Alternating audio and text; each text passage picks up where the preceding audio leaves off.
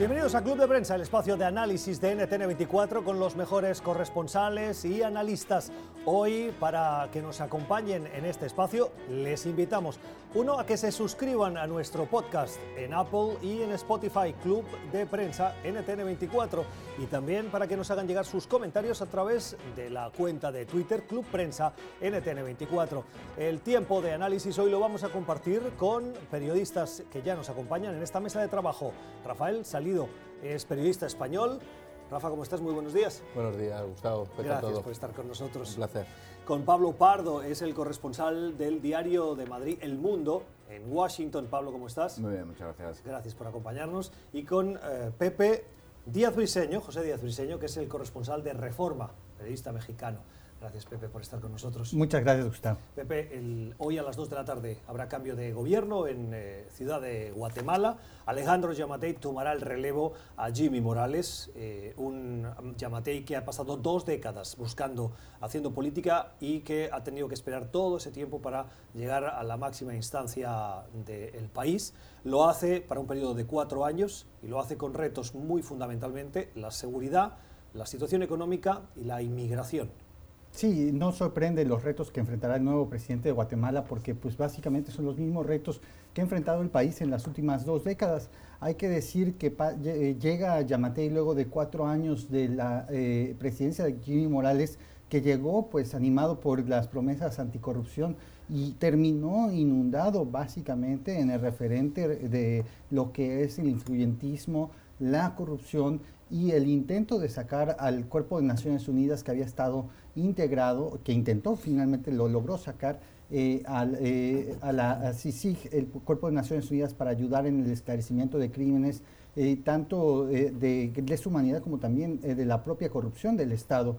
Y sin embargo, Yamate llega con muchos retos. El principal de ellos a nivel geopolítico es justamente el tema del asilo, el programa eh, para enviar a solicitantes de asilo de Estados Unidos, de Salvador y Honduras a territorio guatemalteco e incluso ahora aparentemente mexicanos también llegarían a ese territorio. en, ese, en ese, programa eh, Estados Unidos dice y anunció que eh, Guatemala iba a acoger a esos solicitantes de asilo, muchos de ellos podían ser mexicanos, el gobierno de México se opuso y Yamatei antes de llegar a la presidencia ya dijo que el programa no le parecía bien. Sí, va a ser muy interesante cómo lo confronta porque directamente tendría justamente una eh, pelea con la administración del presidente Donald Trump. Pero lo cierto es que Guatemala no tiene la capacidad para eh, sostener a, un, eh, a migrantes que solicitan asilo de otros países. El nivel de su agencia de recepción de asilo son, entiendo, menos de 18 personas que trabajan en ella. Las condiciones de seguridad no necesariamente son las mejores y realmente se está pensando desde Estados Unidos este programa como uno de básicamente eh, para buscar enviar un mensaje para que la gente no llegue acá, decir, no, no, vas a tener oportunidad de entrar a Estados Unidos, te mandaremos a otro territorio. Hoy en la toma de posesión estarán algunos eh, mandatarios centroamericanos, el señor Yamatei es un conservador de derecha, y bueno, francamente falta ver eh, si, logra presentar algunas soluciones a los problemas eh, que acogen eh, Guatemala desde este tiempo, y particularmente la concentración de la riqueza, uno de los países más desiguales del continente y particularmente en el, en el centro de, América. Sí, yo creo que además también es curioso, bueno, va a ser interesante la propia personalidad del nuevo presidente de Yamatei, ¿no? porque es un es un, bueno, es un político que lleva toda la vida eh, tratando de, ser presidente, creo que lleva 20 años, eh, que lo ha hecho eh, con, con, varias siglas, con varios partidos diferentes. Y luego, yo creo que además es muy interesante con lo que tú comentabas, Pepe, de los retos que, confronta, porque, bueno, su personalidad, por lo que dicen, es, es bastante autoritaria, es un, mm. es un, tipo que no es muy propenso al, al diálogo.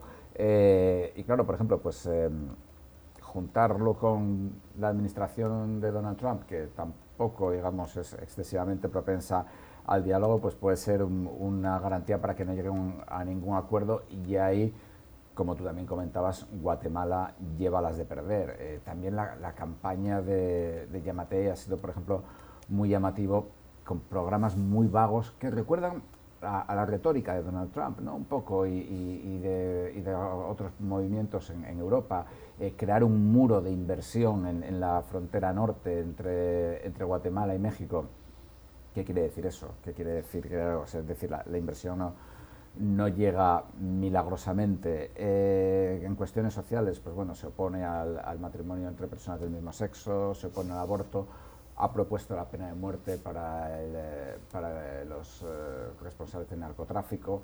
Em, es, una, es una campaña o es una política bastante dura y que yo creo que va a tener que flexibilizar y ahí yo creo que va a tener un reto bastante considerable. Tú lo comentabas en el caso de Estados Unidos, yo creo que entre las promesas y la realidad, yo creo que vamos a ver unos meses interesantes en Guatemala. Como bien comentas, Pablo, yo creo que una de las grandes claves va a ser la relación entre Yamatei y Donald Trump. son dos caracteres similares, son programas que en algunos puntos concuerdan, pero Yamatei ya ha expresado claramente que él está en contra de este acuerdo firmado por Jimmy Morales con, la actual, con Washington y que no quiere seguir adelante con este programa de acogida de asiliados, de gente que pide refugio aquí en la frontera.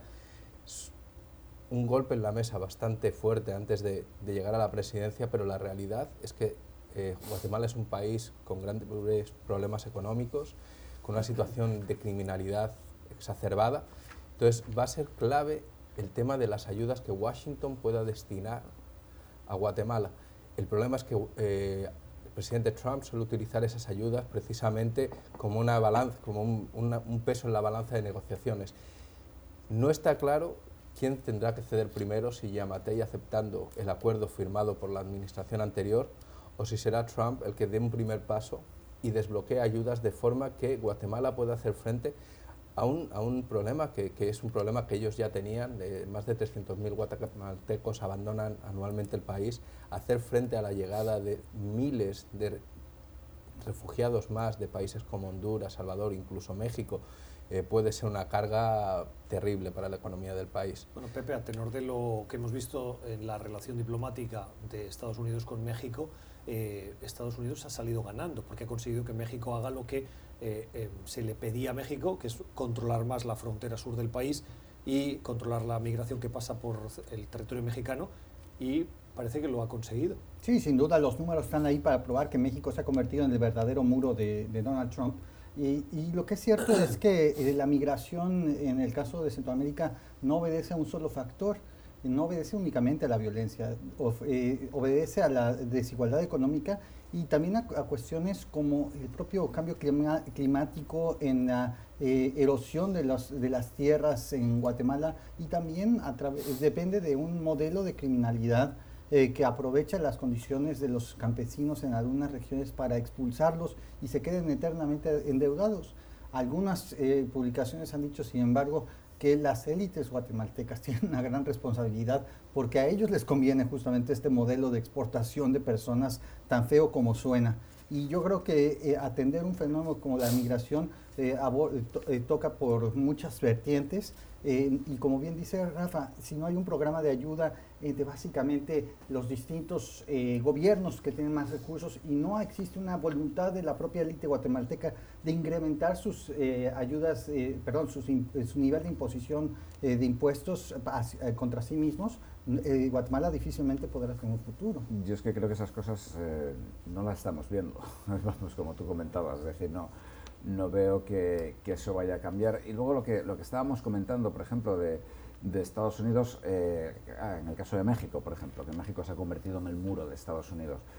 Es que Estados Unidos, decir, su capacidad de presión sobre sus vecinos, en general sobre todo, es decir, también lo ha conseguido con la Unión Europea en, la cuestión de Irán, etcétera pero en, el caso de su presión con los vecinos del sur es muy grande y en el caso de Guatemala es todavía mayor. O sea, Guatemala es un país muy pequeño, aparte de los problemas que tenga o deje de tener, que Estados Unidos también tiene los suyos, o sea, la desproporción es absolutamente brutal. Y eh, yo creo que la, élite guatemalteca, desde luego, no está, aunque es, muy complicado siempre hablar de élites, eh, porque, bueno, acabas como creando teorías conspiratorias, pero digamos, no está... Obviamente interesada en forzar un enfrentamiento con, con, Estados Unidos. Claro, pero yo lo que veo ahí, el problema que tiene Guatemala es hasta qué punto tiene margen de maniobra. O sea, va a estar recibiendo a miles de personas con las que no contaba no va a tener una salida, porque la gente, al fin y al cabo, eso es cierto, desde Centroamérica no quieren solamente salir de esos países, quieren irse a Estados Unidos, porque como comentaba Pepe, no es solo una cuestión de, seguridad, también es una cuestión económica y en ese sentido eh, Estados Unidos es la gran promesa. Claro, pero recibir a tantos miles de inmigrantes, ahí Matei va, ya Matei va a tener una presión extra porque por un lado va a tener a Estados Unidos seguramente presionando para, si quieres ayudas económicas, si quieres que nos convirtamos en ese muro de negocio del norte del que hablabas, eh, tienes que colaborar con nosotros, pero por otro lado, eh, este, este boom de, llegada de gente, de gente que no va a tener dónde quedarse, de gente que va a estar en las calles posiblemente, porque Guatemala no está preparada para, para acoger a semejante número de personas, eh, va a generar un, problema social bastante fuerte nada más empezar este nuevo mandato que bueno, promete ser largo durante los próximos cuatro años. Yo estoy completamente de acuerdo contigo. Es, decir, creo que la gran cuestión ahora mismo en Guatemala es que aparentemente el país no tiene margen de maniobra ni para hacer lo que Estados Unidos quiere que haga, ni para enfrentarse a Estados Unidos. Entonces es, es una situación eh, catch-22, como dicen los americanos. O sea que, mm, no sé, o, pierdes o pierdes. ¿no? Estados Unidos le está haciendo una jugada a Guatemala, eh, como diríamos en España, es, eh, no sé si en América Latina esto se entiende, pero es cara gano yo, cruz tú pierdes, ¿no? Es decir... Eh, 3 y 43 minutos de la tarde en eh, París y en Berlín, 2 y 43 en Londres. Las tres capitales europeas se están poniendo de acuerdo para anunciar sanciones al régimen iraní que en las últimas horas está lidiando con eh, una presión internacional provocada por el eh, forzoso, nos atreveremos a decir, reconocimiento del derribo del avión por parte de un misil de una batería antiaérea. Un reconocimiento que llegó después de haber negado los hechos y que eh, terminó con la fatalidad, con la muerte de los 176 pasajeros de ese vuelo comercial que tenía destino Ucrania. Eh, eh, además, hemos visto que esa presión internacional se incrementa, pero también la presión nacional, Pablo, dentro de las calles de las principales ciudades iraníes, particularmente en Teherán, donde los ciudadanos están tomando la palabra para acusar al régimen de asesino, literalmente. Sí, una de las grandes cosas que siempre se decían en Washington era que si había una guerra entre Estados Unidos e Irán, los iraníes, eh, digamos, eran serios, ¿no? Se, decía mucho eso, que, es decir, que no eran como los iraquíes con Saddam, etcétera, que tienen unas fuerzas armadas eficaces, etcétera. Em, evidentemente, esta tragedia de este avión no es, eh, no es significativa, pero bueno, sí que ha destruido un poco ese mito, digamos, de, la, de, de la eficiencia o de la eficacia militar de Irán. Al mismo tiempo, Irán es un país que lleva teniendo desde hace más de una década manifestaciones y protestas sistemáticas eh, por parte de la población contra la élite, una élite en la cual además los eh, guardianes de la revolución, que son eh, a los que pertenecía el general Soleimani, que es el que, quien fue asesinado por Estados Unidos el 2 de enero, los guardianes de la revolución juegan un papel muy importante en esa élite, porque ellos controlan gran parte de la actividad económica del país, con lo cual digamos que es, eh, es, un, un, golpe muy duro eh, para un régimen que no tiene respaldo, para una población que sobre todo en las ciudades es muy occidentalizada, eh, mucho más que otros países de su entorno y mucho más que países supuestamente aliados con Occidente, como Arabia Saudí, etcétera. Y es un país que también celebra elecciones y tiene ahora unas elecciones en, febrero y que es, eh, por consiguiente, más democrático. No voy a decir que es plenamente democrático, pero sí que es más democrático que, otros. Digamos que esto ha sido un golpe muy serio al prestigio interior y exterior, o si se quiere decir, eh, de forma menos caritativa, al miedo dentro y fuera del país eh, del régimen iraní. Sí, yo también quería apuntar que precisamente estas protestas, bueno, se producen en un momento clave y, por, un, un, acontecimiento que le puede salir muy caro al gobierno del Ayatollah Ali Khamenei y es por el derribo de este avión en un momento en el cual precisamente después de meses de protestas el pueblo iraní comenzaba a mostrar una cierta unidad y un cierto apoyo al gobierno debido al asesinato por parte de Estados Unidos de una figura tan importante y hasta cierto punto respetada como era el general eh, Soleimani el que ahora la gente haya dejado atrás esas, esas imágenes del entierro, ese dolor, esa, esa amenaza exterior estadounidense, para centrar su ira y su descontento de nuevo con el gobierno, yo creo que puede ser clave.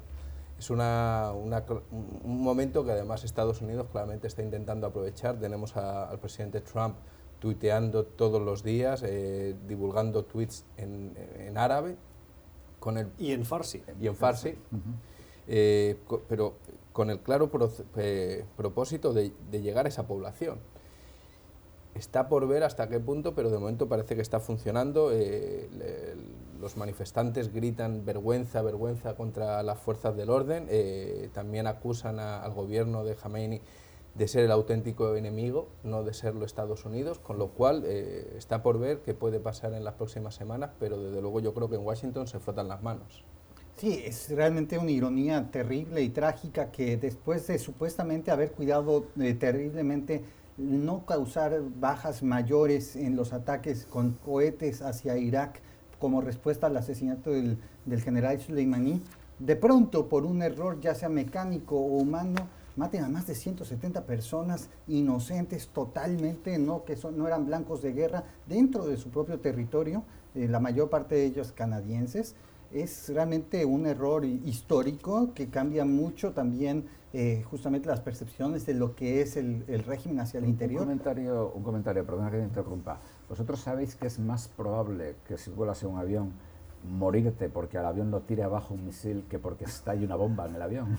Eh, bueno, entonces... Se ha convertido que echen abajo un avión con un misil se ha convertido en una de las principales causas de accidentes aéreos. Sí, es inaudito y realmente dice uno, ¿cómo es posible que pudiera estar saliendo en un momento de tanta tensión un avión desde Es una, es una pregunta sí que, que, está sobre la mesa. ¿Cómo puede ser que en un momento de tensión permitiesen que el espacio aéreo fuera utilizado por aviación comercial? Antes de irnos a la pausa, Pablo, ¿crees que las sanciones que eh, preparan eh, Londres, eh, París y Berlín ah, para forzar al régimen a volver al acuerdo nuclear que dijo que abandonaba tras ese periodo de tensión en el que estamos ahora eh, sumidos, ah, ¿van a servir de algo? No, yo creo que no. Yo no creo que vayan a servir de nada porque el, régimen no puede volver atrás. Es decir, hay una sensación. Aparte que eh, ahora mismo a Irán incluso le conviene, en cierto sentido, sentirse acosado por el resto del mundo.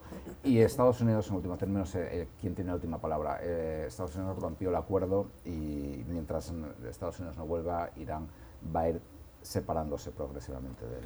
Y lógicamente Europa ya se le está agotando la paciencia. En un principio ha tratado de, mantener vivo el, acuerdo de cualquier manera, pero, pero bueno, parece ser que, hasta aquí han llegado. Bueno, em, yo me parece que la situación económica en Irán es brutal y más allá de la tensión, era, es claro que él no podía responder de ninguna manera eh, hacia un conflicto bélico mayor justamente por la, recesión que vive. Y Irán, eh, en una de esas, el presidente Trump puede tener algún tipo de, de, suerte si es que la situación llega a ser muy desesperada que a toda costa busquen una negociación. Yo lo dudo, pero podría haber como una posibilidad.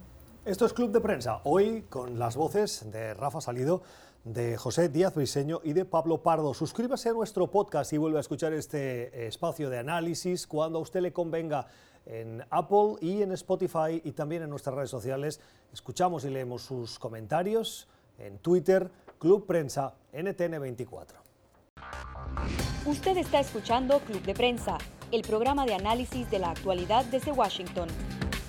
Club de Prensa dirigido por Gustavo Alegret en NTN 24, el canal de las Américas. Véalo de lunes a viernes por nuestra señal internacional. Pídalo a su cable operador. 8 y 57 minutos en Des Moines, en Iowa, donde esta noche se va a celebrar el debate presidencial. Seis candidatos presidencial de los aspirantes demócratas a la nominación del partido. Seis candidatos formarán parte de ese debate, el número más reducido de los que hemos visto hasta ahora, por las condiciones que pone el Comité Nacional Demócrata. Ese debate llega tres semanas antes de las primeras votaciones de esa carrera de primarias, los caucus de Iowa, y con el eco de un polémico comunicado que se ha conocido en las últimas horas de Elizabeth Warren, que es una de las candidatas senadora por Massachusetts, que está compitiendo por el ala más, conservador, más eh, de, mm, eh, de izquierda dentro del Partido Demócrata eh, y que le disputa ese electorado a Bernie Sanders. Dice Rafa, eh, Elizabeth Warren en ese comunicado que en el 2018 en una conversación con Bernie Sanders, asegura la senadora, Sanders le aseguró que no creía que una mujer podía ganar la presidencia de los Estados Unidos. Sí, sin duda es una, observación bastante controvertida. el equipo de campaña de Sanders, hay que señalar que ya ha salido a desmentirlo. Incluso Warren eh, ha matizado un poco el contexto de, tal declaración, pero sí que está claro que llegados a este punto en el que estamos a tres semanas de, la primera gran votación de las primarias, la de Iowa, eh, ya todos los candidatos están arremangando las manos y están dispuestos a ir a cuchillo. Warren y, Sanders son vistos por muchos como dos caras de una misma moneda, dos candidatos prácticamente intercambiables por su mensaje y dos grandes amigos el hecho que de repente haya, haya surgido esta, esta controversia ha, sorprendido muchísimo y seguramente marcará esta noche el debate, eh, un debate que bueno, pues hay otros puntos de interés como política exterior y donde está por ver qué va a pasar con Biden, que de momento mm, lidera claramente los sondeos, especialmente en Iowa, pero eh, los debates pues a veces se viene apagando un poco y podría ser clave. Una operación quirúrgica de campaña electoral. ¿Por qué? Porque es una, algo que ambos conocen de hace tiempo, un episodio que ya se sabía. Se difunde justamente tres semanas antes eh, de estas eh, asambleas claves en Iowa. Surge en la mañana, transmitido por dos asesores eh, de Elizabeth Warren a eh, la cadena CNN. Durante todo el día CNN pasa hablando del asunto, no se lo sueltan a nadie más. Es el tema en la televisión por cable de Estados Unidos para que al final de cuentas eh, salga la campaña de Sanders intentando matizar y cierra la noche Warren con un comunicado diciendo sí, así ocurrió. Un día completo para Elizabeth Warren, pero la gran pregunta que no se ha resuelto es ¿Son los votantes de Bernie Sanders y los de Elizabeth Warren con, totalmente compatibles? ¿Es realmente el ala del progresismo dividida o hay algunos que se van a reservar el apoyo de uno a otro? Al margen de la polémica, ¿creéis que es cierto el trasfondo? Es decir, ¿Estados Unidos está preparado para que una mujer sea presidenta? Ah, me parece una de las cosas más absurdas de discusiones que hay en este momento. No solo está preparado, sino que hace tiempo que debió de tenerlo. Sí, es decir, una, una mujer eh, quiero decir, los, dos políticos o los dos candidatos que más votos han sacado en unas elecciones en Estados Unidos han sido un negro y una mujer, eh, en ese orden. Es decir, Estados Unidos está preparado para tener un presidente que no sea blanco, afroamericano, fue Barack Obama, y Hillary Clinton eh, sacó 2,8 millones más de votos que, Donald Trump por California, pero bueno, los sacó. Rafa, tú comentabas que uno de los elementos fundamentales del debate de hoy va a ser la política exterior. Hay un fantasma que persigue la eh, candidatura de Biden y es su voto en el eh, tiempo de eh, cuando él era congresista, senador, sobre la guerra de Irak. Él estuvo a favor de esa guerra de Irak, que luego se confirmó que estaba sustentada sobre argumentos falsos. Al igual que otros tantos candidatos, se ve un poco acosado por sus fantasmas del pasado. Lo que pasa es que en el caso de Biden, que lleva una vida en política, estos fantasmas son, son numerosos. Y es uno de los asuntos que además ahora está volviendo a salir a relucir precisamente por la tensión, la creciente tensión entre Washington y Teherán y las decisiones precisamente del actual gobierno de actuar de manera unilateral sin tener en cuenta al Congreso en absoluto. Algo que ha levantado ciertas suspicacias respecto al por qué Trump decidió, por ejemplo, abatir o bueno, asesinar en estos momentos al general Soleimani y se está pidiendo un mayor control. Hay precisamente eh, propuestas en las cámaras para exigir que, Trump tenga que consultar y que no se pueda abusar de su poder, del poder del Ejecutivo. Eh, pero claro, eh, tampoco de nada sirve si, como le pasó a Biden hace ahora prácticamente 20 años, eh, apoya a ciegas una decisión fundamentada en, mentiras y en informes de inteligencia erróneos. Eh, es fascinante lo que estamos empezando a vivir este año, ya sea para los que hayan llegado a Estados Unidos pronto o los que llevamos ya tiempo aquí. Siempre las primarias eh, que se juegan alrededor de Estados Unidos son uno de los circos políticos más interesantes. Las encuestas en este momento son solo una fotografía y, muchas de ellas incluso se contraponen. La del diario local de Moon Register y CNN se opone a la que salió ayer del Monmouth Poll eh, y realmente en una se coloca Sanders por delante, o la otra se coloca Biden por delante. Es, es mejor ver las tendencias de dónde estaban los candidatos hace un año y cómo han ido evolucionando durante todo este tiempo. Si uno ve la línea justamente de Biden hace un año de cómo estaba su reconocimiento de nombre en Iowa, se ve solo un, un, continuo descenso, descenso, descenso, descenso, descenso, descenso, hasta llegar a una estabilización, sino estancamiento. Y eh, según el Des Register, Sanders a final de cuentas tiene un repunte al final. ¿Eso qué nos dice? Los, eh, básicamente nada, porque prácticamente todos los, eh, los candidatos principales están en una misma zona de aprobación y falta ver estas asambleas, asambleas en Iowa que son un fenómeno particularmente impredecible. Yo personalmente voy a, voy a, hacer una apuesta. Eh, yo creo que Warren puede ganar en, Iowa, a pesar de que va la, la cuarta en, los, eh, en las encuestas, en muchas de ellas, porque en Iowa, como tú comentabas, los caucus son una locura y lo que cuenta mucho es quién es, digamos, el, el, segundo favorito de la gente, porque cuando la gente se agrupa para votar en los caucus, los que no pasan de un determinado nivel se tienen que juntar a otros grupos. Entonces, eh, Warren es, la segunda candidata de muchos. Si logra pasar el primer corte, muchos otros eh, votantes se, pueden unir a ella y esto le puede, dar, eh, le puede dar ventaja. Hay que también tener en cuenta una cosa, yo creo que Sanders ha irritado mucho a muchos candidatos y a gran parte del aparato demócrata porque la campaña de Sanders es bastante más venenosa de lo que ella mm, pretende. Critica mucho a los demás candidatos, ya mucho tiempo Sanders criticando a los demás candidatos. Digamos que esta especie de pacto de no agresión que existía hasta ahora, Sanders nunca lo ha respetado. Y Sanders es una persona que tiene muy malas relaciones con el, con el establishment demócrata, por motivos obvios, porque es que él no es demócrata. Él solamente se convierte en demócrata cuando hay elecciones y entonces es cuando su campaña empieza a hablar de nosotros los demócratas. Y eso genera mucha tensión y, mucha irritación. Por otra parte, yo creo que también Warren le, ha, roto mucho los esquemas a Sanders en, esta, con esta operación, porque hasta ahora Sanders a quien atacaba era Biden, que era el número uno. Ahora de pronto Sanders se está viendo metido en una pelea con la número 4 de, en la campaña y está dejando un espacio a Biden que Biden está aprovechando. Hay una noticia de última hora, se acaba de producir tras una reunión que se ha llevado a cabo en los interiores del Congreso, la reunión del caucus demócrata.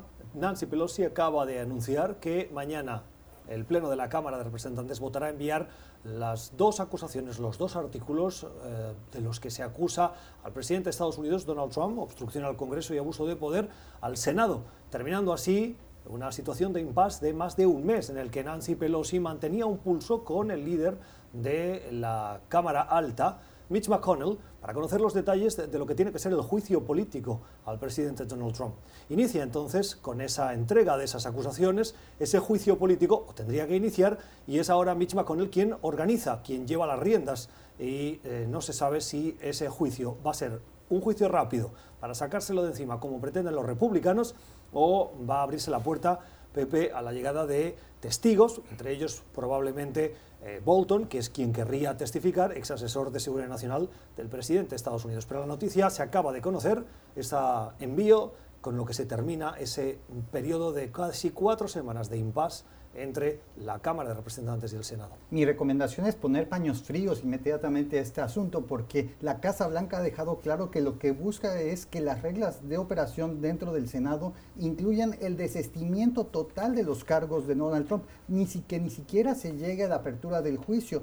Esto realmente es lo que Trump está buscando porque dado que le importa tanto lo que supuestamente es su legado político, eh, es algo que es la principal eh, eh, opción en este momento. Entonces, no, no nos animemos mucho. Mitch McConnell es una de las personas más frías, poco este, dadas a la emoción y puede sacar esto de una manera muy expedita y que nosotros estemos hablando de que este episodio pasó más rápido de lo que imaginamos.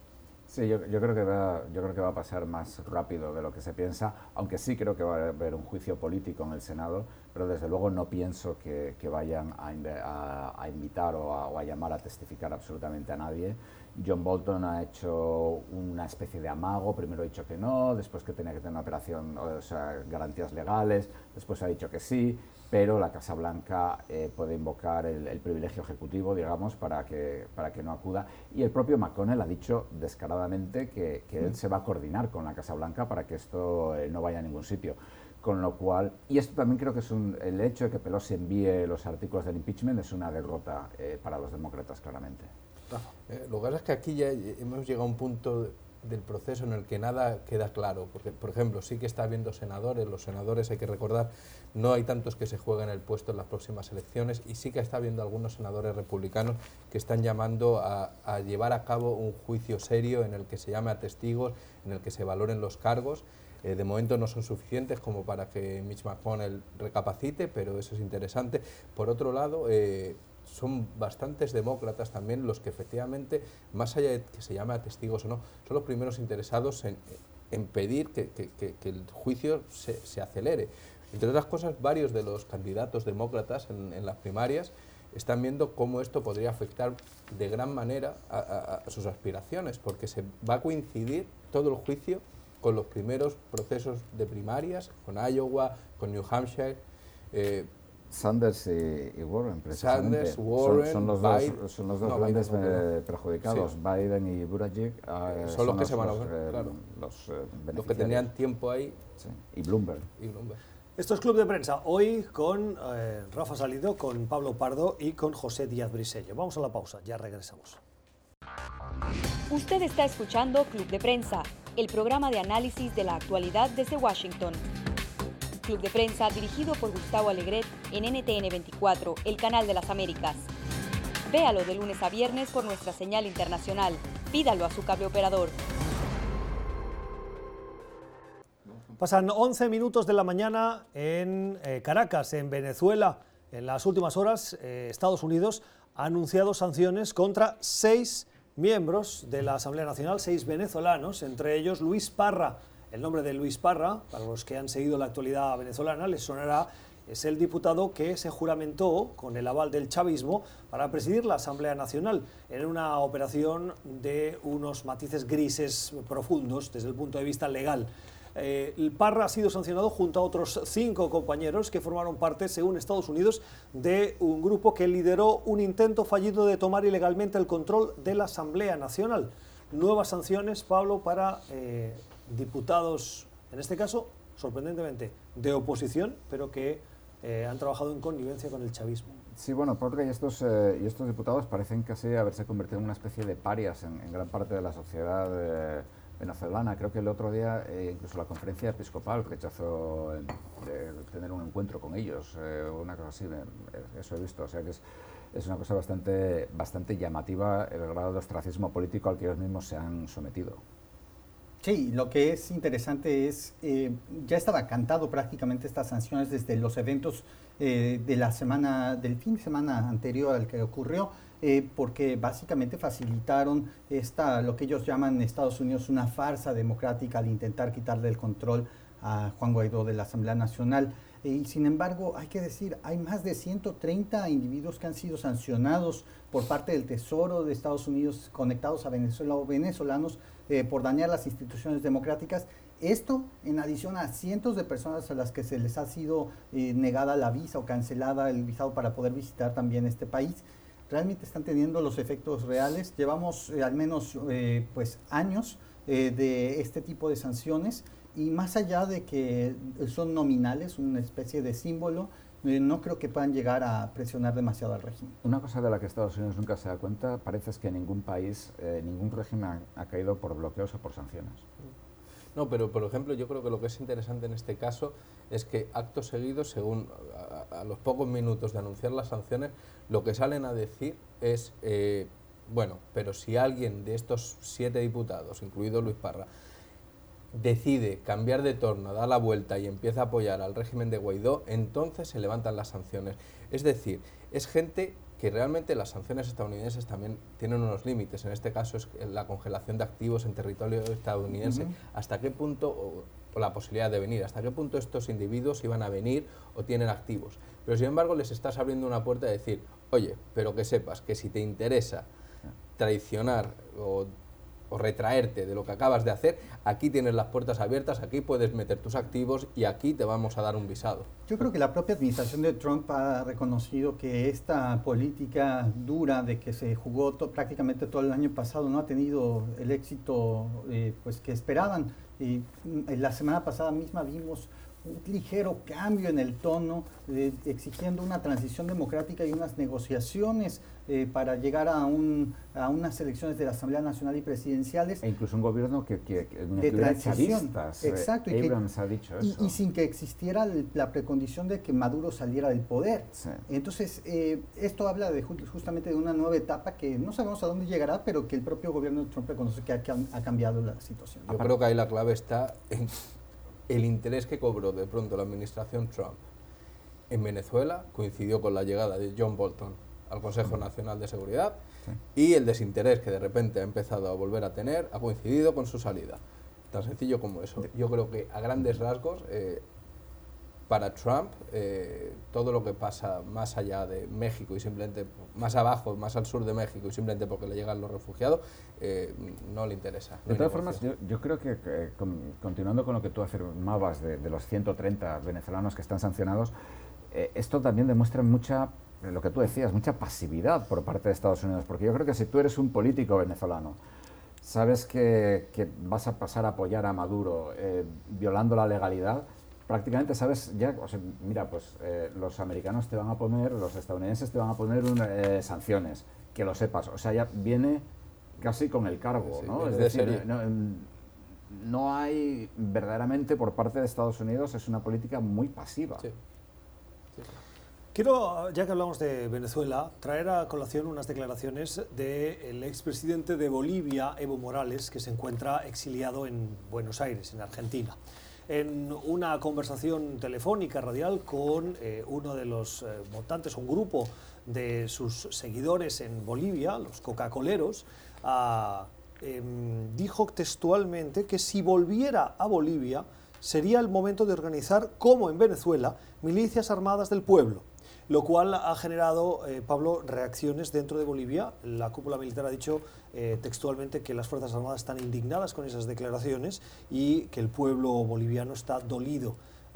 ¿Es de recibo escuchar a Evo Morales apelar a esas milicias, a la creación de esas milicias, sobre todo sabiendo el resultado que han dado en Venezuela? No, desde luego. Es decir, es, eh, claramente una, evocación de, la situación en, Venezuela, de los eh, colectivos y de las milicias en, Venezuela.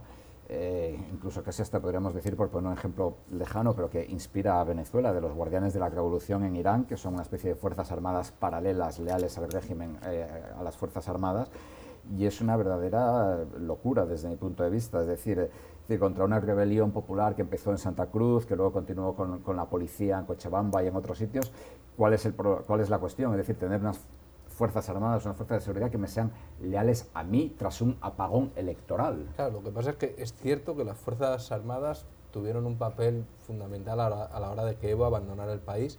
Él considera ese movimiento un golpe de Estado pero en realidad eh, me, me, parecen unas declaraciones muy torpes porque dificultan mucho la situación del expresidente Morales en el sentido de que, por un lado, eh, hasta qué punto el pueblo boliviano va a querer el retorno de un presidente que está amenazando con, la implantación de unas fuerzas prácticamente paramilitares. Y por otro lado, ahora mismo que está de refugiado en, Argentina, bajo, con la condición de no hacer declaraciones políticas, va y hace estas declaraciones explosivas. Sí, eh, desde luego, Evo Morales eh, siempre ha tenido una lógica política muy peculiar que le ha funcionado bastante bien hasta que al final le hundió, pero vamos, estoy completamente de acuerdo. Pienso que eh, realmente Evo Morales tiene un dilema, porque está fuera del país, es muy difícil que regrese y pasará como lo que ha ocurrido con otros mandatarios latinoamericanos que vagan por el mundo haciendo declaraciones e incluso cada vez más desconectándose con la realidad del país. Hay que decir, por otro lado, que la retórica del propio gobierno eh, boliviano que está en este momento no ha sido realmente muy constructiva. Por el contrario, lo que llega es de un gobierno de derecha fundamentalista, incluso cristiano, eso es abiertamente, eh, que no ayuda mucho a la concordia nacional. Creo que la mejor, eh, la mejor noticia que ha ocurrido en los últimos días es que va a haber elecciones presidenciales en mayo en Bolivia, donde el partido de Evo Morales va eh, tiene participación, algo que el gobierno actual no quería, pero que eh, pues básicamente el portero judicial decidió hacer. Esto abre la oportunidad a que las distintas corrientes se expresen y creo que entre más rápido lleguemos a ese momento de elecciones es mejor para tener un gobierno representativo. Esto es Club de Prensa, hoy con José Díaz Briseño, con Rafael ah, Salido y con Pablo Pardo. Antes de ir a la pausa quiero corregirme. Al inicio del último tema que conversábamos, yo dije impropiamente Coca-Coleros, cuando el nombre adecuado es Cocalero, para que quede constancia. Vamos a la pausa, ya regresamos. Usted está escuchando Club de Prensa, el programa de análisis de la actualidad desde Washington. Club de Prensa dirigido por Gustavo Alegret en NTN 24, el canal de las Américas. Véalo de lunes a viernes por nuestra señal internacional. Pídalo a su cable operador. Seguimos en Club de Prensa este espacio de análisis con los periodistas analistas en Washington que nos ayudan a comprender la realidad. Un interesante artículo que hoy publica Pablo Pardo, precisamente, que hoy nos acompaña en esta mesa de trabajo, con el título El milagro de los empleos y los peces pone el acento en la situación económica estadounidense. La Casa Blanca insiste que los números son extraordinarios, nunca vistos en las últimas décadas, pero la oposición y algunos analistas económicos los miran con detalle y no lo tienen tan claro.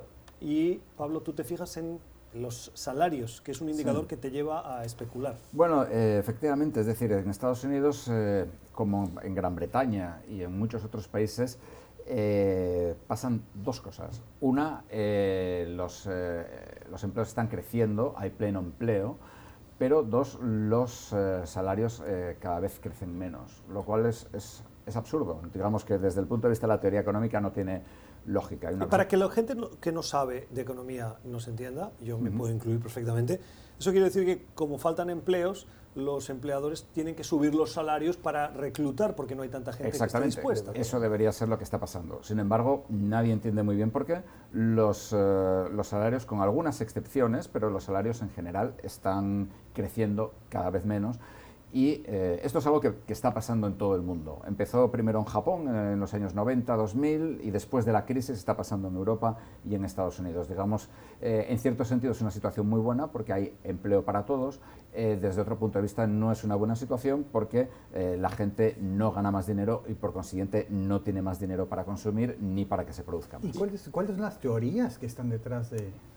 Nadie lo sabe. Es decir, hay una teoría que dice que está habiendo un, eh, eh, avance, eh, digamos, tecnológico que permite que los trabajadores sean más productivos y que por consiguiente no es necesario pagarles más o incentivarles más. pero no hay verdaderamente ninguna razón clara, explícita. Hay casos extremos donde sí que se está dando, por ejemplo, en el caso de las franquicias de eh, creo que era una, una, empresa de comida rápida. Taco Bell. Taco Bell, exactamente. En algunas franquicias de Taco Bell están pagando hasta 100 mil dólares a los eh, supervisores de los, de los restaurantes, pero esto es bastante poco frecuente, pero en realidad nadie sabe muy bien por qué no hay más presión para que suban los salarios, cada vez más gente se incorpora al mercado laboral y, eh, los, salarios no crecen. Lo que sí que crecen descomunalmente, eh, o que sí que han crecido hasta ahora, ahora están empezando a frenarse, son los beneficios de las empresas. Esto ha sido Club de Prensa hoy, con las opiniones de Pablo Pardo, de Rafael Salido y de José Díaz Briseños. Gracias a ustedes por la generosidad de su tiempo. Suscríbanse a nuestro podcast para volver a escuchar este programa o escúchelo a su conveniencia en Apple y en Spotify. Nosotros volvemos mañana. Les deseamos una feliz jornada.